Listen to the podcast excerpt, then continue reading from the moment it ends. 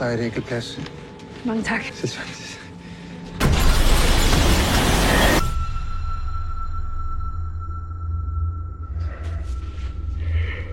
Det er bare fordi, at jeg savner en. Ja. Markus Hansen. Mit navn er Otto Hoffmann, og det er Lennart. Jeg var med samme tog som din kone og datter. Men ved, jeg synes, du har krav på at vide, at det ikke var en ulykke. Estava eu na Filmin a olhar para o catálogo, a pensar que tinha que rentabilizar aquele investimento, quando deparo com um filme que já me tinha sido sugerido há algum tempo pelo Miguel, que é um filme de Anders Thomas Jensen chamado Riders of Justice. Filme nórdico, eh, Noruega, Finlândia, Suíça, nunca sei, é protagonizado pelo Mads Mikkelsen, que é um clássico do cinema nórdico e também já do cinema americano, cujo título original é Rafter dis Gesengit Ritter. Perdoem-nos, nativos da língua, mas eu nem sequer sei como pronunciar uh, tal coisa.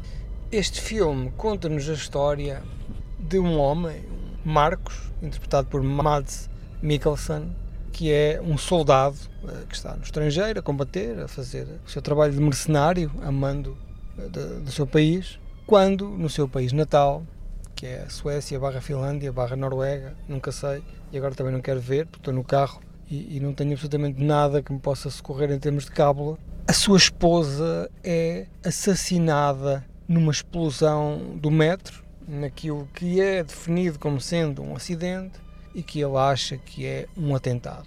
Isto acontece após uma improvável sucessão de acontecimentos, acontecimentos aleatórios, que levam, a sua esposa e a filha, levam-na para o metro, onde esta explosão tira a vida à senhora. Pronto, há aqui um conjunto de encadeamentos, há aqui um conjunto de momentos-chave e uma das pessoas que ia no comboio é um matemático especializado em estatísticas, em causuística, em probabilidades ele trabalha também para a polícia e para a companhia de seguros e ele acha que é impossível aquele acontecimento ser um acidente. Ele acha que aquele acontecimento claramente é um atentado terrorista e convence então Mads Mikkelsen que, epá, não te deixes enganar pelo que diz a polícia e a imprensa, isto foi um, um atentado. Então ele eh, começa ali a, a, a elencar um conjunto de questões que ele acha que, até tirando dados eh, de servidores privilegiados a que ele tem acesso. Isto não é, eh, isto foi um atentado. Estas pessoas mataram a tua esposa, não de propósito, mas queriam matar outra pessoa e ela foi um dano colateral.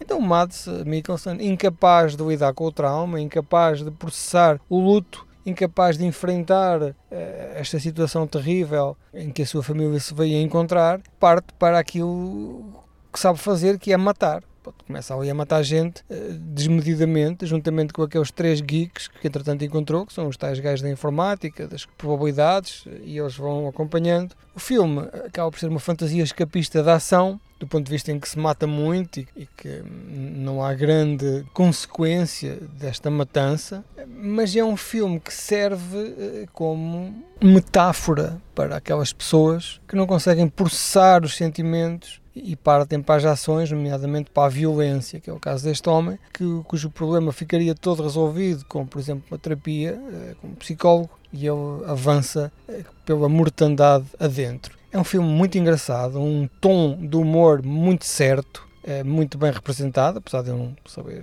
avaliar atores nórdicos, mas claramente é um filme de meios, é um filme muito bem filmado, eh, com, com, tecnicamente irrepreensível, como costumam ser os filmes eh, nórdicos. E como vos disse, tem muita piada. Eu gostei muito do humor deste filme, achei um dos filmes com mais piada que vi eh, nos últimos tempos. E, e acho que é, é um filme que devem ver. Tem um punchline, não é? O punchline moral que, que nos leva a, a equacionar as nossas escolhas e penso que será um, de ver.